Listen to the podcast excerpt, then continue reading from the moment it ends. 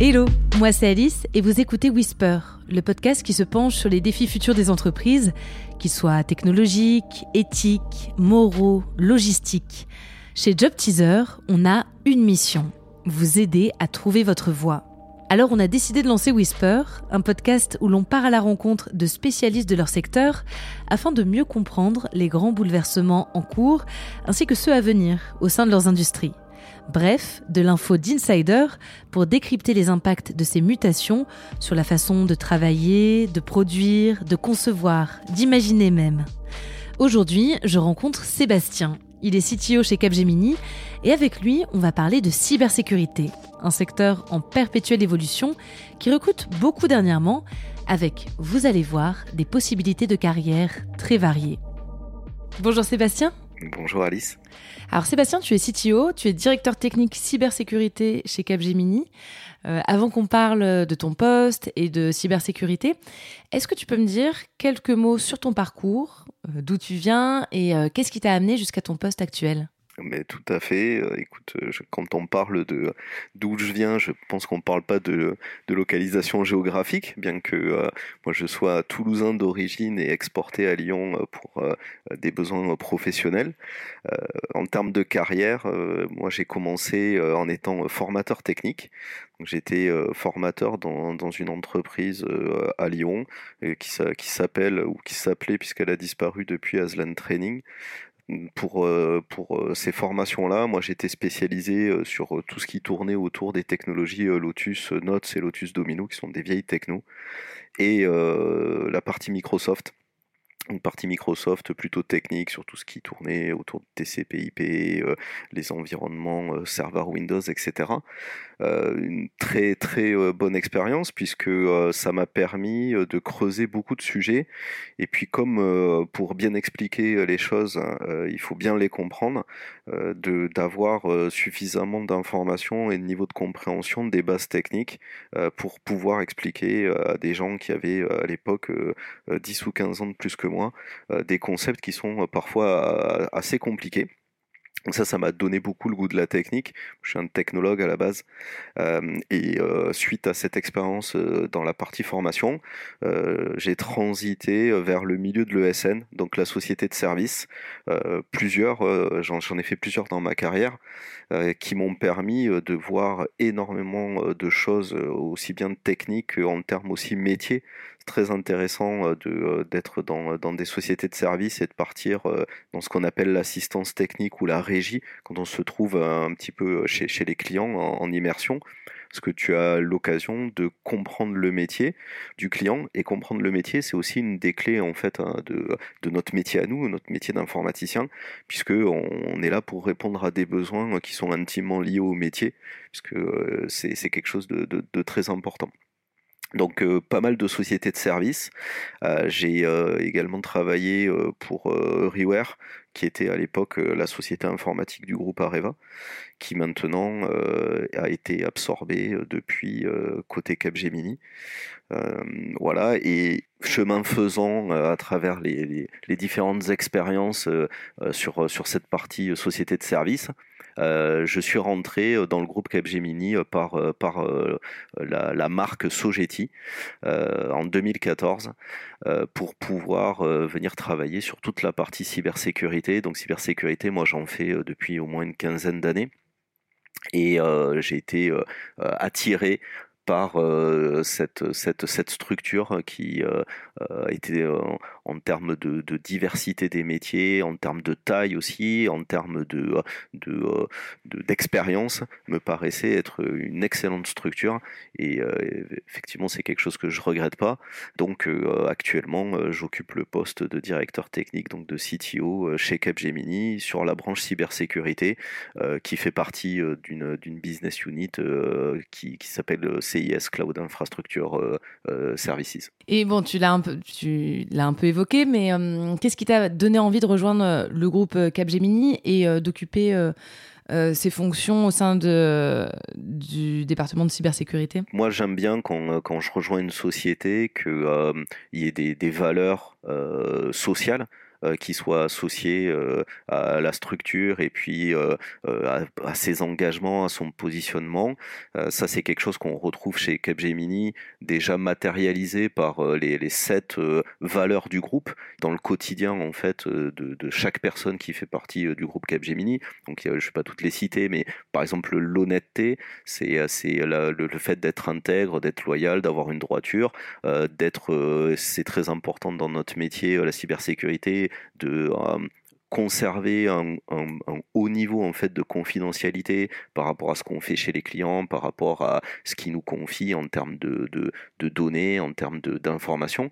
Donc ça, c'est des choses qui sont super importantes. Et du coup, ben, ces valeurs, ces engagements, Capgemini, c'est aussi une société euh, qui est engagée euh, pour euh, défendre toute la partie écologique. Donc ça, c'était quelque chose qui, qui m'attirait pas mal. Il y a évidemment la puissance de frappe de la société.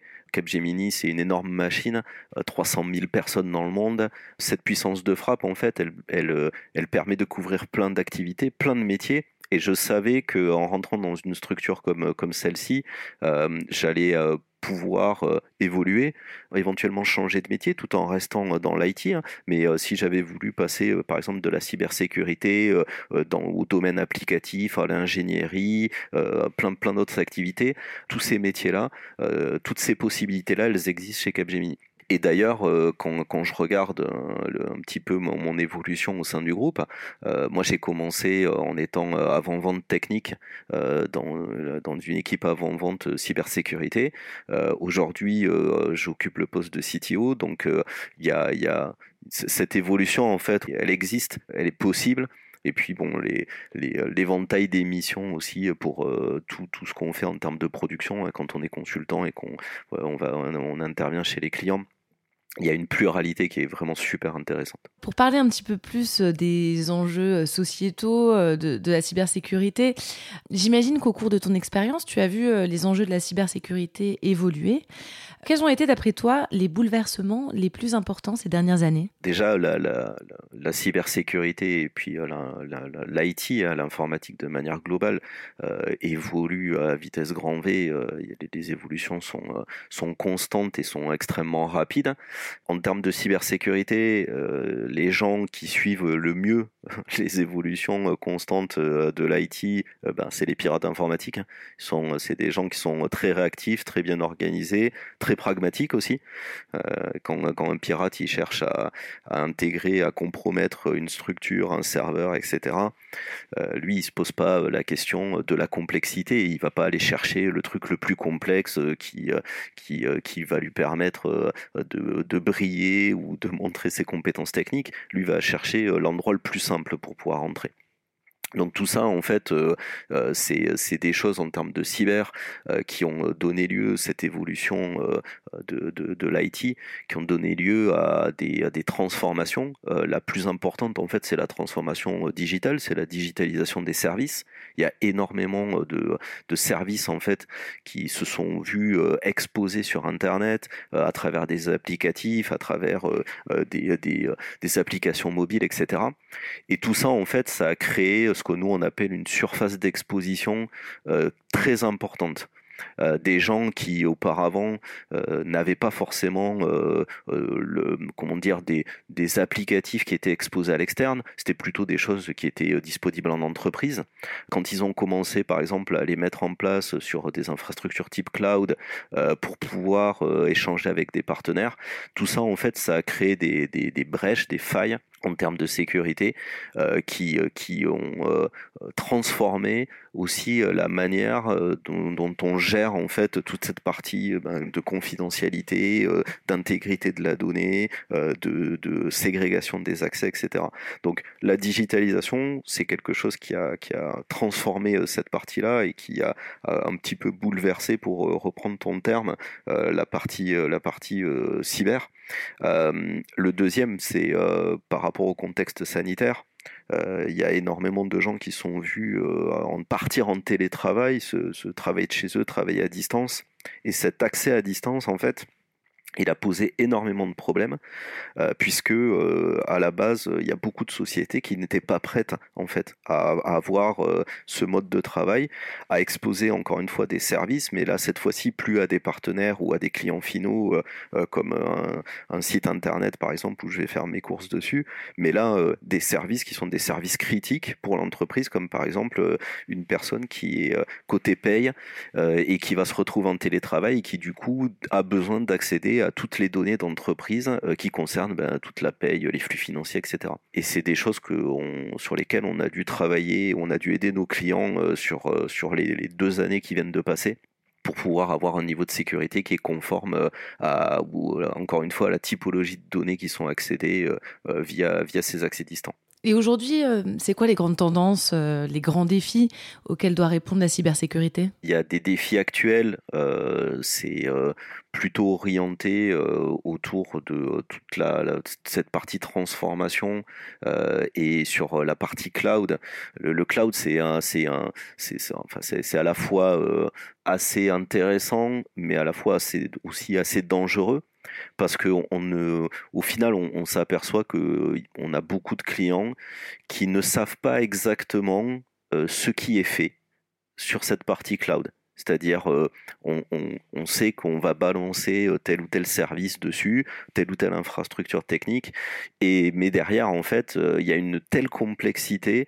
Par exemple, quand on prend le, catalogue Amazon euh, sur, euh, AWS, euh, il y a des dizaines, peut-être même des centaines maintenant d'options en fait que l'on peut prendre, que l'on peut sélectionner, qu'on peut activer ou pas.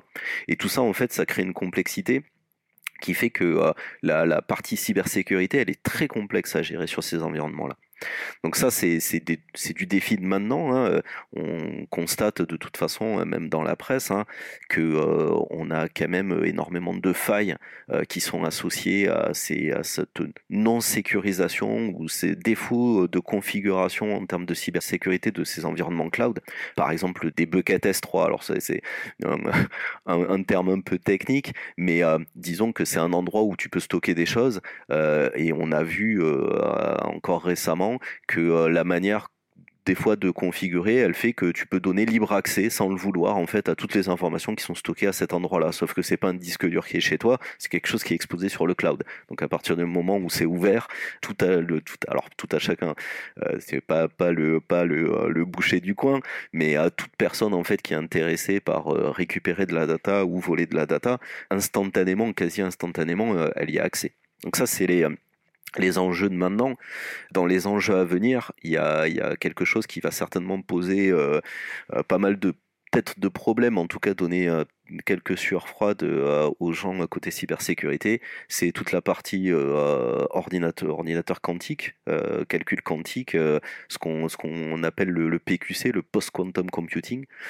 Le fait d'arriver à ces ordinateurs quantiques qui existent déjà, avec Google en a, il y a, il y a des sociétés françaises qui, qui ont des ordinateurs quantiques qui sont prêts et qui sont opérationnels. Mais ces ordinateurs quantiques, en fait, ils vont avoir la capacité demain de, de casser des euh, algorithmes de chiffrement qui aujourd'hui sont des algorithmes de chiffrement très forts. Qui, qui, où on va mettre peut-être euh, des dizaines d'années à essayer de casser un code qui a été chiffré avec ces algorithmes-là, euh, là où demain, avec un ordinateur quantique, ça prendra trois secondes. Nous, on s'y prépare déjà, c'est des, choses qu'on a en tête hein, sur la manière de, dont, il va falloir gérer ça, puisque dans, dans toute cette partie calcul quantique, il y a des algorithmes de chiffrement qui ne seront pas, comment dire, impactés euh, par euh, ce calcul quantique qui ne seront pas déchiffrables même avec euh, avec ces capacités quantiques. Donc charge après au client de faire un inventaire, de savoir quels sont les systèmes qui utilisent des algorithmes qui sont cassables, etc. Donc tout ça c'est des choses qui sont à préparer et qui vont faire partie de d'enjeux assez forts dans les années à venir. Et en t'écoutant, j'ai l'impression qu'il y a évidemment des, des défauts, des améliorations à apporter en termes de, structure mais, mais aussi qu'il y a des, des défauts d'utilisation et des mauvaises pratiques de la part des particuliers, des entreprises. Euh, est-ce que tu dirais qu'il y a euh, euh, aussi du chemin à parcourir en termes d'éducation de, nous tous hein, sur les enjeux de cybersécurité et sur aussi peut-être comprendre un peu mieux les outils qu'on utilise au quotidien?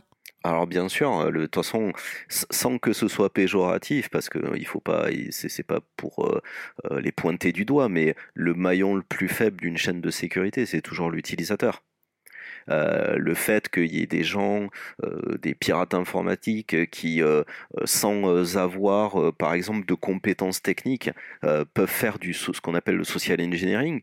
le social engineering, c'est profiter souvent de l'absence de vigilance, voire de la crédulité de, de, des utilisateurs, en leur envoyant un mail dans lequel on dit tiens les impôts vont vous rembourser 2000 euros suite à une erreur, euh, cliquez ici euh, pour les récupérer. Voilà. Et puis mettez votre, votre, votre numéro de carte euh, ou vos, vos coordonnées pour qu'on puisse vous virer l'argent. Ça, en fait, tout, tout ça, c'est ça passe comment on va pouvoir contrecarrer ce genre de, de pratique bah, c'est de l'acculturation des explications auprès des utilisateurs finaux encore plus dans les entreprises euh, pour euh, leur expliquer euh, c'est quoi du social engineering, c'est quoi du phishing, qu'est-ce qu'ils essayent de faire, qu'est-ce que vous avez besoin de, de vérifier chaque fois que vous recevez un mail, etc. Donc tout ça, il y a une grosse éducation à faire. Alors éducation, encore une fois, je le, je le dis dans un sens qui n'est pas du tout péjoratif, hein, parce que nous, nous sommes des spécialistes de la cybersécurité tout le monde ne peut pas être ni euh, spécialiste de la cyber, ni informaticien avec euh, un, niveau euh, élevé sur des compréhensions techniques ou des compréhensions de certaines choses. La cybersécurité, c'est un secteur qui recrute énormément en ce moment et de manière urgente. Comment ça se fait? Alors comment ça se fait qu'on parlait en fait de, des, enjeux de l'évolution de l'IT et, et du coup des, des, menaces qui, qui sont afférentes à toute cette partie cyber euh, euh, et puis, tous les différents corpuscules aussi euh, de pirates informatiques qui peuvent, émerger, bah, tout ça en fait ça, crée forcément du besoin de personnes qui vont en face mettre en place acculturer, sécuriser les infrastructures techniques des clients. de ce fait, en fait, on a énormément de besoins sur la partie recrutement. Euh, en plus, c'est un, euh, un secteur euh, sur lequel il y a eu une pénurie à un moment donné de, de profils. et puis, il y a également énormément de, nouvelles choses en fait en termes IT qui, sortent régulièrement et qui font qu'on a besoin de former des gens et de, les, de les mettre en fait sur ces périmètres-là pour pouvoir couvrir des besoins de cybersécurité. Donc effectivement, c'est, c'est un marché qui a, qui a le vent en poupe euh, et qui est très très dynamique euh, sur, euh, sur la partie recrutement et sur les besoins qui peuvent exister sur le marché. Et pour répondre à, tous ces besoins, il existe donc une grande variété de, de métiers dans, dans, le domaine de la cybersécurité. Est-ce que tu peux me donner quelques exemples pour avoir un petit peu une vision du, du spectre voilà, de, de, de, ce domaine d'activité? Ouais, bien sûr. Alors c'est vrai que nous, on, on, a une chance, hein, euh, c'est que euh, on a énormément de euh, métiers différents au sein d'un seul et même métier, le métier de la cybersécurité. Euh, on a des équipes, par exemple, euh, et des métiers qui vont tourner autour de tout ce qui s'appelle euh, audit offensif. L'audit offensif, en fait, c'est du piratage, hein, pour, pour le dire simplement, mais c'est du piratage légal. Nos clients nous demandent d'essayer de, les pirater. Donc ça, ça, ça, donne lieu à des profils de type pentest, des pentesters, donc qui est un premier métier qui est, qui, est, techniquement en plus très intéressant et qui fait partie de cette grande grande famille de l'audit. Euh, l'audit, euh, on peut avoir euh, sur, sous, plein d'autres formes, de l'audit d'architecture, de l'audit de configuration, de l'audit typé process, de ce qu'on appelle de la gouvernance, avec des analyses de risque, etc. Donc, qui sont plus associés à de la méthodologie, du respect de normes, etc. Donc, il y a encore un, métier différent hein, de la partie pentest qui est beaucoup plus technique. On a la partie application security, donc qui va, qui va être afférente à tout ce qui est sécurisation et cybersécurité appliquée au monde applicatif. Euh, la partie euh, Security Operation Center aussi. Donc les SOC, c'est des, des, organisations euh, et des, des, des, dispositifs qui permettent de surveiller le, les réseaux de clients et de voir s'il y a des événements de type sécurité et, et puis de réagir en cas d'événement justement de type sécurité. et puis après, il y a la gestion des identités, la, la, partie cloud bien sûr. Puis nous, on a une équipe qui s'appelle le SWAT. Alors rien à voir avec des, des gens qui descendent en hélicoptère d'ailleurs euh, avec tout le respect que, que j'ai pour eux ils ont pas le physique hein, pour, pour pour descendre en rappel. Mais euh, mais le SWAT en fait c'est c'est une équipe qui va euh, quand il y a une crise chez un client parce que ils se sont fait pirater qui va venir pour faire un état des lieux regarder ce qui s'est passé faire ce qu'on appelle de l'analyse post-mortem c'est-à-dire regarder un, un système informatique qui a été compromis et qui a été éteint ou qui a été qui a été détruit et essayer de récupérer des choses dedans savoir euh, qui pour quelles raisons, quels étaient les objectifs, est-ce que les gens qui ont piraté ce système en fait ont laissé euh, quelque chose sur place, qu'on appelle par exemple des APT, euh, qui sont des, des, espèces de, de, chars, on va dire des charges virales ou, ou des, des, systèmes que je laisse sur place et qui sont des portes dérobées pour revenir plus tard. Donc ça, c'est un autre métier euh, qui, qui, demande des, des, un spectre, encore une fois, de capacités, de compétences techniques qui est, qui est très, euh, très, très large euh, et qui fait partie des métiers de la cybersécurité. Là, j'en ai cité, je sais pas, 5, 6, mais on, en a plein d'autres, en fait, comme par exemple le, la, cybersécurité appliquée au monde industriel, qui, est un, qui est un autre notre type de métier parce que euh, fait appel à des compétences qui sont différentes dans des, euh, des, des contextes qui sont différents puisqu'on va être sur des chaînes de fabrication avec des automates, avec, euh, avec des choses comme ça. Et pour parler un, un, peu plus précisément de votre activité chez Capgemini, comment sont structurées euh, les équipes cybersécurité avec qui tu travailles? Alors nous, on a une, une, une, présence nationale, on a une couverture nationale, on a des sites un petit peu partout en France, on a du Paris, du Rennes, du Lyon, du Nantes, du Toulouse, Méditerranée aussi également. Euh, tout ça, en fait, euh, ça organise les équipes un petit peu de manière aussi régionale. C'est-à-dire qu'on a, on a des compétences qui, euh, qui sont euh, regroupées euh, par, par site et qui sont, comment dire, animées et managées par le practice manager, donc c'est le manager local. Mais on a aussi, donc ça c'est, c'est pour la partie organisation nationale, si tu veux, c'est, c'est un peu matriciel. le, le, on a aussi une notion beaucoup plus horizontale de rassemblement des gens par compétences, c'est-à-dire euh, euh, des communautés par exemple, tous les gens qui, qui, travaillent sur la partie gestion des identités, tous les gens qui vont travailler sur la partie euh, euh pentest, tous les gens qui vont travailler sur la partie cloud par exemple.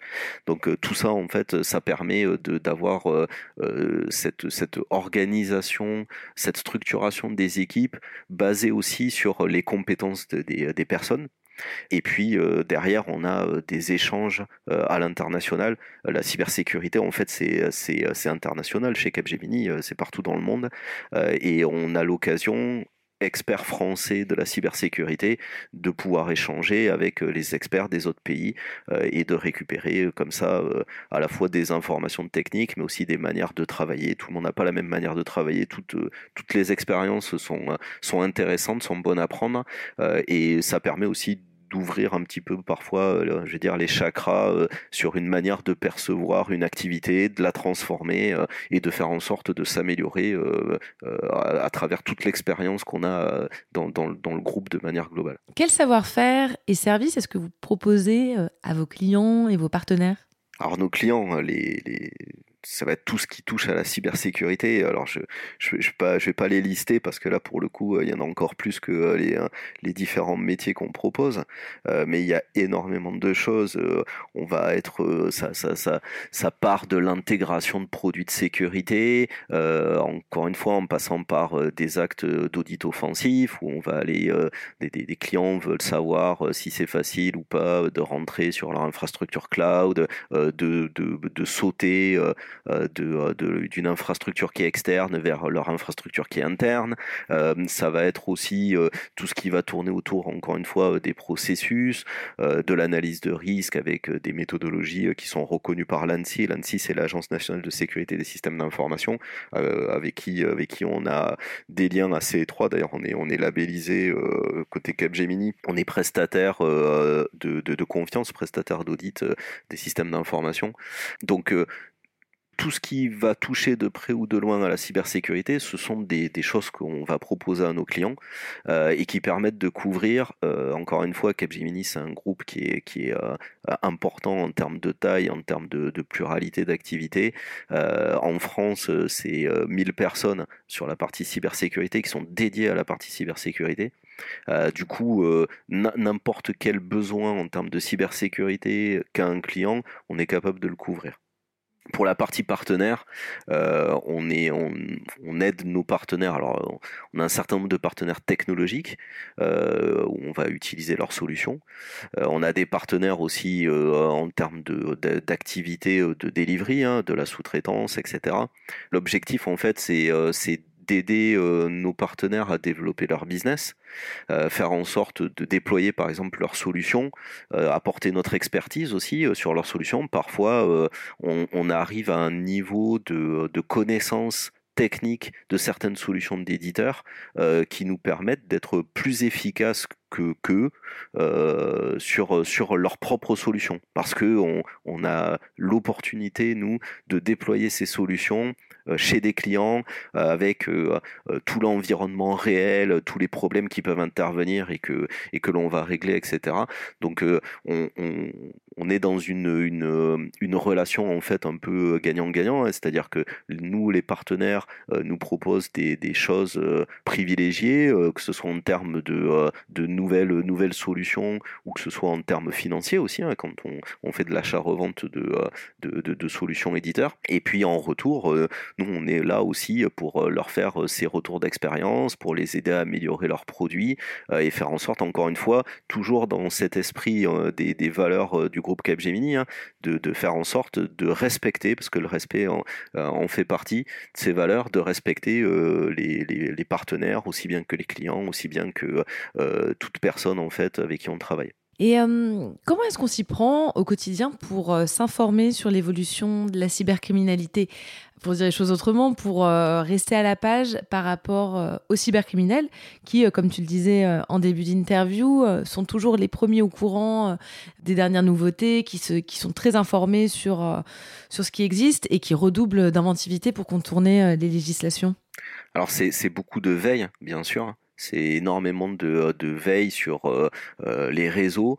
Alors, il y a, la veille, on va dire, sur des choses qui sont publiques.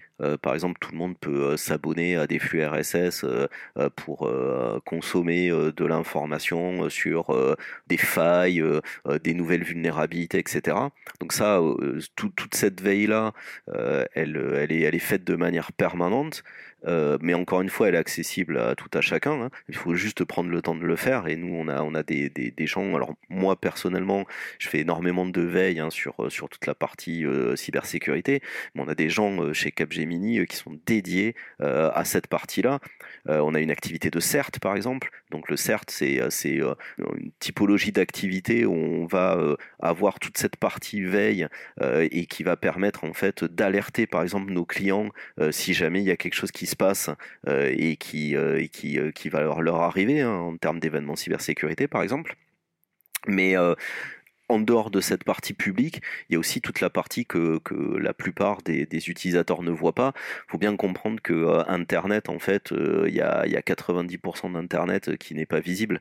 Il y, a, deux endroits, il y en a un qui s'appelle le Deep Web et l'autre le Dark Web, euh, sur lesquels, en fait, les cybercriminels se retrouvent, peuvent vendre des choses. Par exemple, on peut aller acheter, quand vous avez des, failles qui sortent et qui sont exploitées, par exemple, dans une banque, sur un site bancaire ou sur un site marchand et où les pirates ont réussi à récupérer des numéros de carte bleue, ben ce numéro il va être en vente sur sur sur le sur le deep ou sur le dark web. on va pouvoir aller acheter pour 20 centimes d'euros un numéro de carte bleue, 40 centimes si le mec s'est à vérifier auparavant que je sais pas que c'était toujours soldable, enfin qu'il y avait de l'argent dessus, que c'était payable, etc. Et, du coup, tout ça, euh, toute cette partie là, Deep Dark Web, c'est une partie qui est, qui est très importante pour justement tout ce qui est veille et tout ce qui est suivi en fait de la cybercriminalité. Euh, faut pas oublier aussi que la, la, cybersécurité, c'est pas que des pirates qui vont pirater le, site web X ou Y pour aller récupérer euh, par exemple un site web marchand, euh, je sais pas, du, du Cdiscount, euh, etc., pour aller récupérer des choses dessus. C'est aussi de, la, de, la, de la cyberguerre, des actes qui peuvent être relativement sales. Euh, par exemple, pendant le Covid, on a vu euh, des, groupes de pirates, euh, alors propulsés ou pas par certains États, hein, qui visaient les systèmes informatiques des hôpitaux pour empêcher qu'on puisse soigner les gens. Donc tout ça, c'est des choses en fait qui sont, à regarder. Et, euh, et encore une fois, cette veille permanente, elle, va, permettre de, euh, de, voir un petit peu et d'analyser euh, tout ce qui se passe, tout ce qui peut se passer aussi, parce que parfois il y a des, choses qui sont des prémices d'une attaque donc on va euh, faire euh, bah, du renseignement, hein, comme ce que fait euh, une armée par exemple sur le terrain, avec des indiques, des espions, etc., où ils vont regarder un petit peu comment, comment ça se passe dans le pays et voir comment ça évolue. nous, on va faire la même chose, mais sur le cyberespace. Pendant longtemps, on s'est protégé avec des mots de passe. Aujourd'hui, ils semblent avoir un peu montré leurs limites. Euh, comment ça se fait et euh, qu'est-ce qui pourrait les remplacer à l'avenir? Effectivement, ce, mot de passe, il a, il a atteint ses limites. Alors, il y a beaucoup de, de, systèmes maintenant qui fonctionnent avec de l'authentification forte, l'authentification forte euh, ou de l'authentification, ce qu'on appelle le MFA, authentification à plusieurs facteurs. Donc, plusieurs facteurs, ça va être par exemple mon login, mon mot de passe, donc mon utilisateur, mon mot de passe. Et puis, en troisième étape, il va falloir par exemple que je donne un, un OTP. Donc, un OTP, c'est un one-time password. souvent, euh, c'est ce qui est utilisé quand on va payer sur Internet. Euh, on, nous demande un espèce de code qu'on reçoit par SMS par exemple. Euh, le mieux étant de l'avoir généré par une application sur son téléphone. Par exemple, il y a Google Authenticator qui fait ça très bien ou Bitwarden. et ça, en fait, ça permet d'avoir un niveau de sécurité qui est plus élevé et qui va aussi pallier à un mot de passe faible parce que même si le pirate il arrive à trouver le mot de passe, il lui faudra tout le temps la deuxième et ou peut-être la troisième étape d'authentification pour pouvoir euh, euh, ben, euh, accéder, accéder, accéder le compte en question. après, il y a toute la partie biométrique, donc le biométrique avec ben, ce que fait déjà par exemple l'iPhone hein, avec de l'authentification faciale hein, ou, de, la prise d'empreinte hein, qu'on a sur la plupart des smartphones maintenant. Donc ça, c'est quelque chose aussi euh, qui, qui apporte un bon niveau de sécurité et, beaucoup plus sécurisé en tout cas que le mot de passe. Euh, sur la partie biométrique et puis sur cette partie chiffrement, euh, raccord avec ce, dont on discutait tout à l'heure sur la partie quantique, avec du, du, du, PQC, du post-quantum computing, il y a peut-être des, des, choses qui vont paraître moins sécurisées à l'avenir que qu'elles ne le sont actuellement. C'est quoi les derniers projets ou les dernières missions euh, auxquelles tu as participé et qui t'ont marqué? Alors, la, question est intéressante. Je ne vais pas pouvoir donner trop de détails puisque euh, la plupart du temps, euh, on est soumis à de la confidentialité. Donc, je ne peux pas parler des projets et du trop, trop donner en fait de détails sur des contextes. Après, en, en, termes de, de, on va dire, de général sur des missions, on a monté il n'y a pas très longtemps pour un client euh, une plateforme euh, en France euh, parce que il y, a un gros besoin en fait pour les clients français d'avoir des choses en termes de données qui ne sortent pas du territoire par exemple et qui sont manipulés par des gens qui sont de nationalité française et résidant sur le territoire français, encore une fois pour des, pour des raisons de confidentialité. Donc on a monté une plateforme complète basée sur des environnements Kubernetes, donc c'est du, du cloud, l'orchestration cloud qui permet en fait d'analyser l'intégralité des codes euh, applicatifs qui sont produits par ce client-là, par ses équipes de développement, pour en mesurer le niveau de sécurité et pouvoir faire un retour derrière de euh, tout ce qui euh, potentiellement peut être corrigé. Et tout est fait de manière automatique, et ça pour des, des, des centaines d'applications très gros projet très intéressant avec euh, pas mal de, choses sur la partie cloud euh, qui, ont, été faites. Sinon, on, travaille aussi euh, depuis une paire d'années sur des technologies de type RASP. Donc le RASP, c'est une technologie qui permet de venir détecter une activité qui est malveillante sur des applications plutôt de type web et de voir si cette activité malveillante, elle va arriver au bout ou pas pour euh, parler un petit peu plus techniquement, euh, on a un pirate euh, qui se connecte sur une application, il va tenter une SQL injection, qui est une attaque sur, sur plutôt orientée vers la base de données. on va regarder oui, il y a cette activité malveillante. Tiens, euh, est-ce que ça peut aller au bout? C'est-à-dire, est-ce que ça va être concluant? Est-ce qu'il va réussir sa, fameuse injection SQL euh, Si oui, en fait, ben, on, va bloquer cette activité-là et on va la notifier. Et tout ça, ça va redescendre au fameux euh, Security Operation Center qui va, qui va, qui va permettre d'analyser et de voir qu'il y a des activités de type malveillante qui se font sur cette partie-là. J'ai vu que Capgemini est présent sur le campus cyber qui a été lancé par l'Agence nationale de la sécurité des systèmes d'information, l'ANSI, euh, aux côtés d'autres euh, acteurs. Comment fonctionne ce campus? C'est un campus, c'est un, un lieu d'abord physique hein, qui se trouve à la Défense. Il y a pas mal de d'étages en fait euh, qui euh, sur lesquels euh, les entreprises peuvent venir s'installer. Alors les entreprises c'est des grands groupes, il y a des PME, il va y avoir des services de l'État aussi, il va y avoir des organismes de formation, des gens qui sont plutôt orientés recherche, des gens qui sont plutôt des associations, également des des, des startups des gens euh, qui développent euh, la cybersécurité de demain, par exemple. Et tous ces gens-là, en fait, vont se retrouver sur ce campus. Et ce campus, en fait, euh, va permettre d'avoir une espèce de communauté de la cybersécurité, de faire en sorte que les gens se parlent, de faire en sorte qu'on puisse avoir un échange quasi permanent avec la possibilité, par exemple, de descendre d'un étage pour aller voir telle activité, telle association, tel service de l'État qui travaille sur cette partie cyber. Euh, et puis euh, ça va euh, faciliter et, c'est un des objectifs et je, pense qu'il va être atteint, faciliter toute la partie innovation en fait. C'est une ambiance de, gens en fait qui partagent un même métier et, souvent une passion, parce qu'il y, a beaucoup de gens qui sont passionnés dans, les métiers de la cybersécurité et qui vont, qui vont être amenés à pouvoir échanger de manière beaucoup plus simple. nous, on le voit côté Capgemini, on a, on a été depuis quelques années là euh, par, par, euh, par ville rassembler tous les, toutes les différentes business units, toutes les différentes branches Capgemini. On a été rassemblés sur un seul site. Euh, à Lyon, par exemple, on est sur un seul site. À Paris, on est sur un seul site. à Toulouse, on est sur un seul site aussi. Et tout ça, en fait, on a vu que ça favorise grandement les échanges. C'est-à-dire que quand mes collègues, au lieu d'être euh, euh, dans une autre partie de la ville, sur un autre site, ils sont sur le même site que moi, j'ai plus de facilité à les rencontrer, à discuter avec eux, à échanger, même des, des réunions informelles à la machine à café où on se découvre, par exemple, des clients en commun et des choses qu'on peut faire en termes d'activité. Là, ça va être un petit peu le même concept sur ce campus hiver où les gens en fait sont à côté, donc euh, ils vont pouvoir se parler, échanger, se rencontrer de manière beaucoup plus simple.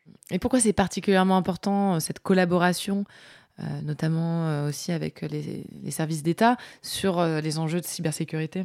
Bah, Parce que les, les, les, gens qui profitent de l'absence de cybersécurité, eux, ils sont très organisés et ils fonctionnent déjà dans ce mode collaboratif. Du coup, à, plusieurs, ben, on est plus fort. Hein. Euh, euh, c'est valable aussi pour la partie cybersécurité. Donc le fait d'avoir euh, beaucoup de gens avec des compétences qui peuvent être complémentaires, ben, ça permet euh, d'avoir euh, encore plus de puissance de frappe euh, par rapport à cette lutte qui est, quand même assez permanente de, tout ce qui est acte de piratage et tout ce qui tourne autour de la cybersécurité. Aujourd'hui, chez Capgemini, quel type de profil euh, recherchez-vous pour rejoindre vos équipes? Alors tous les profils de la cybersécurité, hein, euh, ça va de l'analyste SOC, donc qui, ce sont les personnes en fait qui vont faire l'analyse des événements euh, qui, qui, arrivent sur les solutions techniques pour voir un petit peu si effectivement c'est quelque chose qui, est, qui est malveillant, jusqu'où ça va, qui est l'instigateur ou d'où est-ce que ça vient, etc. des spécialistes cloud bien sûr, parce que le cloud c'est c'est une partie du métier qui va demander, mais qui demande déjà actuellement euh, énormément de compétences euh, et beaucoup de gens euh, à travailler dessus hein, pour couvrir cette partie cybersécurité. Des auditeurs offensifs, des spécialistes de la partie application security ou du DevSecOps, des gens sur la partie M, tous les profils en fait de la cyber. et comme je l'ai déjà dit hein, sur sur côté groupe Capgemini, on, on, couvre toutes les activités hein, qui, qui, qui, composent la cybersécurité. Donc tous les profils en fait sont, sont recherchés euh, de manière active, euh, avec euh, une, ambition en fait de, de, encore de grossir sur, sur cette partie cybersécurité en termes d'effectifs sur, sur 2022. Et quel conseil tu donnerais à un jeune étudiant, un, un jeune diplômé qui souhaiterait vous rejoindre ou du moins travailler sur ces thématiques de cybersécurité. Alors, s'il souhaite nous rejoindre, envoyer son CV nous, contacter sur LinkedIn, euh, voir avec euh, les, différentes personnes qui sont euh, identifiables assez facilement sur LinkedIn, par exemple, qui font partie des, équipes de recrutement, pour initier un contact, pour discuter, pour aussi voir la personne, qu'est-ce qu'elle veut faire en termes de carrière, en termes d'activité, etc. C'est quelque chose qui est très important pour nous, d'arriver à bien cibler les rôles des personnes, les futurs rôles des personnes, où est-ce qu'on peut les, les associer, euh, à quelle, quelle équipe on peut les associer euh, en termes d'activité, et faire en sorte aussi qu'il y ait une évolution après au sein, au sein du groupe et en termes de compétences. Et puis, ben, qu'est-ce qu'on peut donner comme conseil aux étudiants qui peut-être se sont lancés ou se lancent dans un cursus de, de, cybersécurité ou qui, qui, qui, veulent travailler dans ce domaine-là? Bah, C'est de, bien apprendre les bases les bases de, de l'informatique. C'est euh, euh, faut comprendre que euh, la cybersécurité, ça met en œuvre des, des concepts qui sont relativement complexes, mais qui sont tous basés sur le, les basiques de l'informatique quand on parle de cloud, quand on a des infrastructures avec des conteneurs, un conteneur c'est ni plus ni moins que environnement de type Linux euh, qui tourne certes dans un orchestrateur, etc. Mais quand on en vient au basique, par exemple la gestion de l'utilisateur lui-même euh, sur, euh, sur ce fameux conteneur, bah, elle est liée au fonctionnement de la gestion des utilisateurs sur Linux. Quand on va parler de cybersécurité, où on va traiter de la sécurité du réseau, le réseau, c'est des adresses IP, ça n'a pas changé depuis l'invention de, de TCP/IP, le système de routage, le, concept en fait de gateway, de masque de sous-réseau, etc. Tout ça, en fait, ce ne sont que des basiques dans l'informatique. Et quand on veut faire de la cybersécurité sur ces environnements-là, bah, ces basiques, en fait, il faut les connaître et il faut les maîtriser. Voilà, nous, les gens euh, qui travaillent euh, dans les équipes euh, de, de pentest, les auditeurs offensifs, pour pouvoir aller compromettre un système, faut déjà avoir une compréhension extrêmement pointue de la manière dont il fonctionne. Voilà. Donc mon conseil, c'est apprenez les bases, maîtriser les bases. Et après, les concepts de la partie euh, cybersécurité, bah, vous en apprendrez une partie à l'école et la grande partie, euh, la grande majorité, bah, vous viendrez l'apprendre chez Capgemini euh, à travers partage d'expérience et les formations. Comment t'envisages le futur de la cybersécurité? Quels seront les grands enjeux selon toi de demain? La partie quantique, j'en ai déjà pas mal parlé ça va faire partie des enjeux euh, assez importants, je pense, parce que elle va poser des soucis ou des interrogations là où euh, on s'en posait pas forcément parce qu'on se disait on est à l'abri, euh, cette partie chiffrement par exemple, elle va encore durer des dizaines d'années, on n'aura pas à s'en soucier tout de suite. Pour moi, l'enjeu permanent, euh, et qui est pas qui est pas inhérent aux prochaines années, qui est qui est qui est associé aux années qui viennent de passer également, c'est euh, notre capacité à toujours arriver à suivre les évolutions des, des techniques et des, des, moyens qui sont utilisés par les pirates informatiques pour, pour pénétrer des systèmes. Et quand je parle de moyens, ça, ça, vaut aussi pour les moyens, comment dire, non, non techniques, non informatiques. C'est-à-dire le social engineering, c'est une méthode qui, n'est pas associé à de la compétence technique. Euh, on voit aussi euh, euh, pulluler un petit peu en ce moment, un peu partout, des, des choses qui sont basées sur du deepfake. C'est-à-dire, par exemple, je, te, je, te, filme, ou tu t'es filmé pour une, une, occasion X ou Y, et j'arrive à prendre ta vidéo et à faire en sorte de te faire dire et que ça paraisse vraiment extrêmement naturel, te faire dire en fait euh, des choses que tu n'as pas dites. Il y a euh, des techniques qui sont euh, développées pour pouvoir contrecarrer ces choses-là. Par exemple, sur la partie deepfake, il y a des chercheurs qui ont travaillé sur un, modèle de machine learning qui fait de la vérification de pupilles. Mais, mais ça, en fait, ça veut dire courir tout le temps après les choses ça veut dire euh, maintenir ce niveau de, de, veille et ce niveau de, compréhension et, essayer aussi d'être un petit peu plus proactif sur euh, les menaces et ce qui se passe. Et ça, euh, c'est un, un enjeu qui est encore une fois qui est permanent et qui demande énormément d'énergie. Bah, merci beaucoup Sébastien d'avoir pris le temps de répondre à mes questions et de me parler en détail de, de ton travail qui a l'air vraiment passionnant. Et eh ben avec plaisir.